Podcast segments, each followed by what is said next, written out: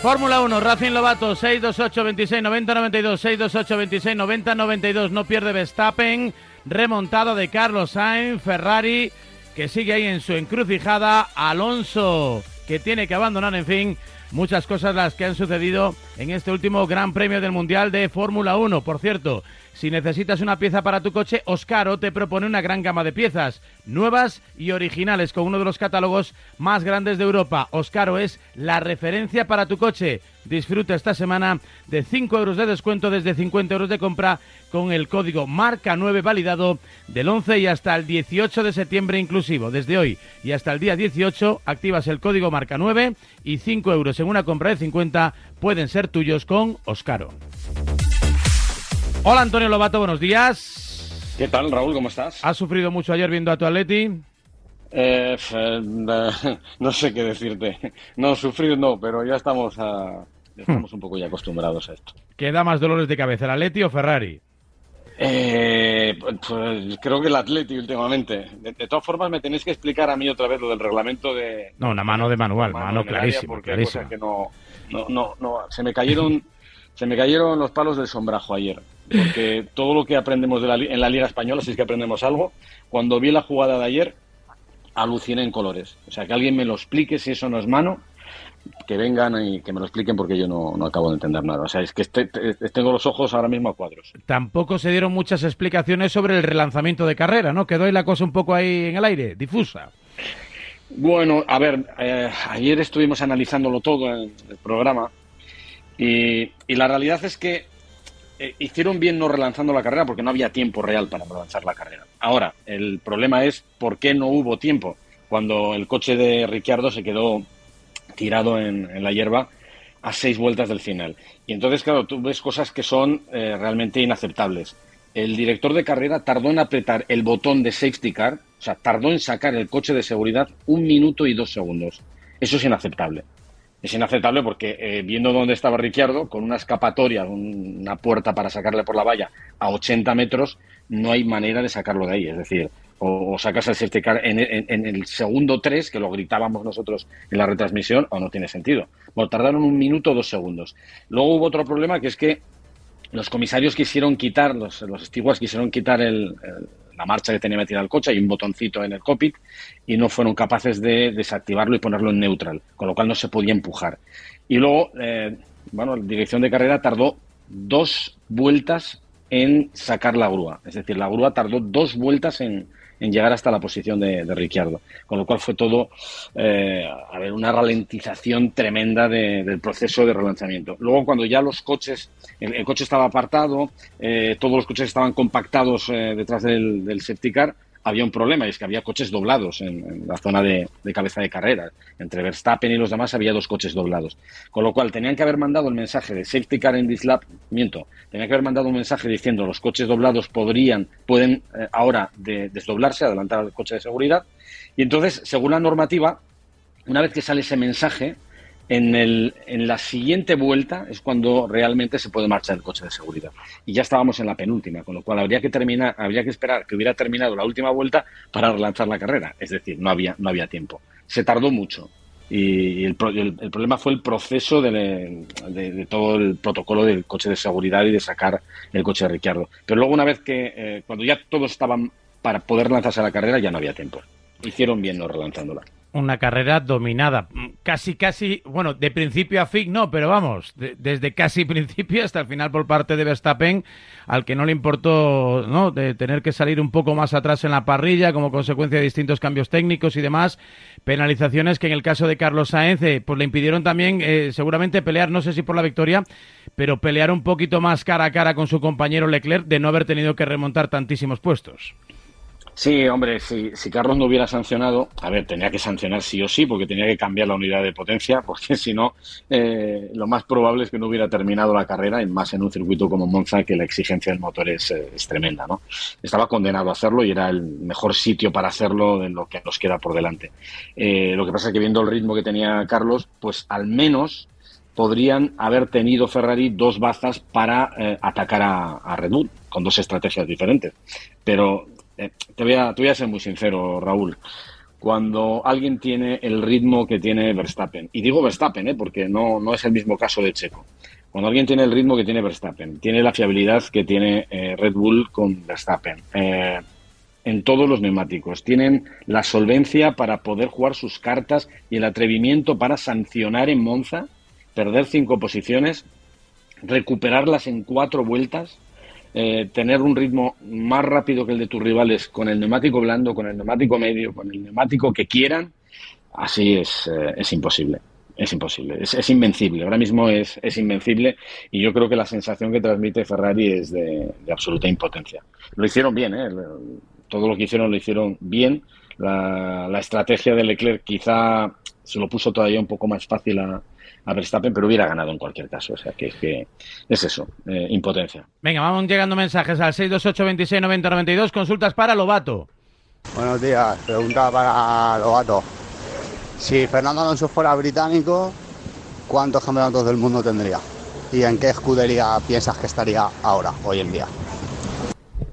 Uf, no, no lo sé, esto es difícil de ver. Yo, creo que eh, ser británico o español en este caso yo creo que no, no afectaría tanto. Al final, eh, quizá en el año 2007 eh, no hubiera ocurrido lo que ocurrió con Lewis Hamilton, que llegó un británico, un equipo británico, y evidentemente hubo sus más y sus menos. Pero yo creo que más que por la nacionalidad, yo creo que fue un poco también por el temperamento, ¿no? por la, forma de ser, la personalidad de, de, Lewis Hamilton, que en ese, en ese año era tremendamente agresivo, ambicioso y, fue a por todas, y lo hizo muy bien, ¿eh? hay que reconocer que lo hizo muy bien. Eh, no sé, a ver, yo creo que Fernando en, en ocasiones eh, ha dado cambios de equipos y los hubiera dado igual siendo británico o siendo español o siendo turco, ¿no? El, problema es que las decisiones que tomo a veces, pues a, toro pasado, pues no, no funcionaron, ¿no? Eh, yo, siendo sincero, creo que no, no hubiera afectado demasiado el hecho de que, de que fuera de otra nacionalidad. Es muy bueno y, y podría haber ganado en cualquier, de cualquier forma si hubiera tenido un poquito más de suerte en la selección. Eh, hablando de británicos, no es británico, pero sí pertenece a la llamada Commonwealth, ¿no? Que ahora con esto de, del fallecimiento de, la reina de Inglaterra está muy, muy en boca de todos. Eh, vaya desmorone, ¿no? ¿Cómo, se ha venido abajo Ricciardo, no? Sí. Sí, bueno, es, eh, es, que parece otro, parece otro Ricciardo, no el que ganó el año pasado en el Gran Premio de Monza, el tipo que estaba llamado para, para vestirse de rojo en Ferrari antes de que llamaran a, Carlos Sainz, eh, se, está desmoronando, ¿no? Y, hombre, yo creo que psicológicamente tiene que ser muy duro eh, ver que ya no cuentan contigo, que, te, que tu, tu valor se, se, está cayendo en picado, que no tienes asiento para el año que viene de momento garantizado. Eh, que no sabes qué va a ser de, tu vida, la verdad es que eh, debe ser difícil afrontar una carrera así, ¿no? Salir a un gran premio y, teniendo encima a Lando Norris en, el garaje de al lado que, te está destrozando la vida. Eso seguro. Eh, lo siento mucho por él, ¿eh? porque yo creo que es buen tipo, ¿no? Como, casi todos los australianos, ¿no? Jovial, extrovertido, simpático. Sí, sí. Y, la verdad es que no sé, me ha pasado una pisonadora por encima y ya no, no, queda ni sombra de lo que fue. En cualquier caso, oye, que no sé lo que pasará el próximo año con él, si vendrá como tercer piloto de algún equipo o conseguirá algún asiento de los que quiera, no lo creo. Pero mal no se va, ¿eh? Mal económicamente no, se va a ir. No, no, la luz parece que a pesar del incremento la tiene pagada. 628 26 90 92 mensajes para Lobato. Buenos días, Radio Marca. Eh, una pregunta para Lobato. Eh, ¿Qué probabilidad o qué porcentaje tienen nuestros pilotos, o sea, Carlos y Fernando, del año que viene hacer una temporada más que notable. Hombre, a ver, Rapel, a ver.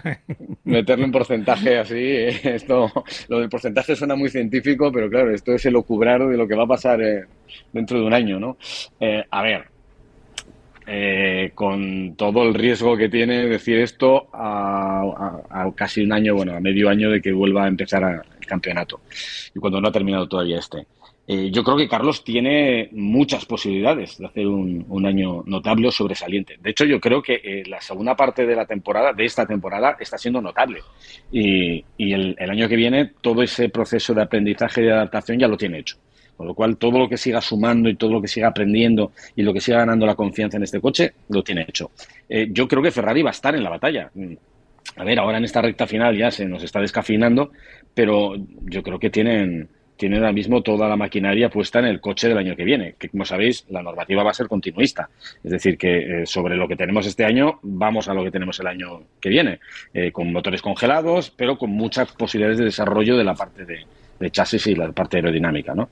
Con lo cual, opciones de, Carlos, muchas, de, todo, de cualquier cosa, ¿eh? de, ganar carreras, de luchar por el Mundial, de, hacerlo francamente bien. opciones de Fernando, hombre, pues ahí pocas. ¿Qué quieres que te diga? Eh, tiene pocas opciones ahora mismo de, a ver, de, hacerlo bien, no, de conseguir grandes resultados, que es lo que nosotros queremos. Tiene pocas opciones de conseguir grandes resultados en Alpine este año, que es el cuarto equipo, pues el año que viene se va al noveno. Y está Aston Martin sí en un proceso de renovación y de potenciación de sus fuerzas, pero no lo va a hacer el año que viene. El año que viene van a sufrir, con lo cual Fernando va a sufrir. Nos seguirá regalando cosas, seguro, eh, seguro, nos va a regalar cosas en algunas carreras, en algunas clasificaciones, cuando tenga alguna opción, porque es que es muy bueno. Pero, claro, hay que saber valorar hacer un noveno, hacer un décimo, hacer un octavo. Eso es lo que habrá que valorar, porque no va a ser un primero. Eso muy difícil, salvo que caigan 17 rayos a los primeros pilotos de la parrilla. Venga, un último mensaje, 628 26 90 92. La gente quiere hablar con Lobato. Antonio, buenos días. Eh, ¿Qué medidas eh, sabes o crees que puede tomar la FIA y la FON para que no pase el, despropósito de terminar una carrera a falta de seis vueltas con un safety car? A ver si sabes algo. Eh, Venga, un abrazo. A ver, están trabajando en ello, creo, porque eh, ya ocurrió en, en, Abu Dhabi el año pasado con ese ese lío tremendo que se montó alrededor de Michael Massey por sus decisiones, que sí, generaron espectáculo, pero evidentemente afectó el resultado final de, del campeonato, no solo de la carrera, sino del campeonato. Y lo de este Gran Premio, pues fue un recordatorio de aquello, ¿no? Eh, oye, eh, hemos vuelto a ver terminar, bueno, en esta ocasión hemos visto terminar una carrera detrás de un coche de seguridad yo creo que esto se tiene que, se tiene que meter mano. Y, yo creo que la forma más fácil, no, no es lo que dice Hamilton, que Hamilton dice, no, las vueltas que demos eh, detrás del coche de seguridad, si es al final de la carrera, pues cuando se vaya el coche de seguridad, añadimos las vueltas que ya hemos estado detrás del coche de seguridad. Ostras, Luis, no tenéis gasolina. Eh, no sé si se te ha pasado ese pequeño detalle, pues con la gasolina justa para llegar al final.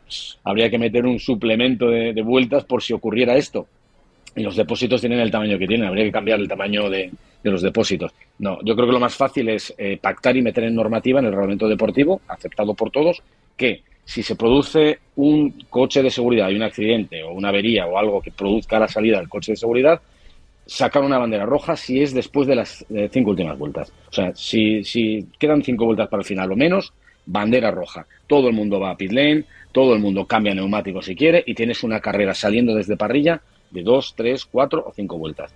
Y, eso generaría mucho espectáculo y evitarías el bochorno de terminar una carrera detrás del, del Abriría otra ventana, que es la ventana de la polémica.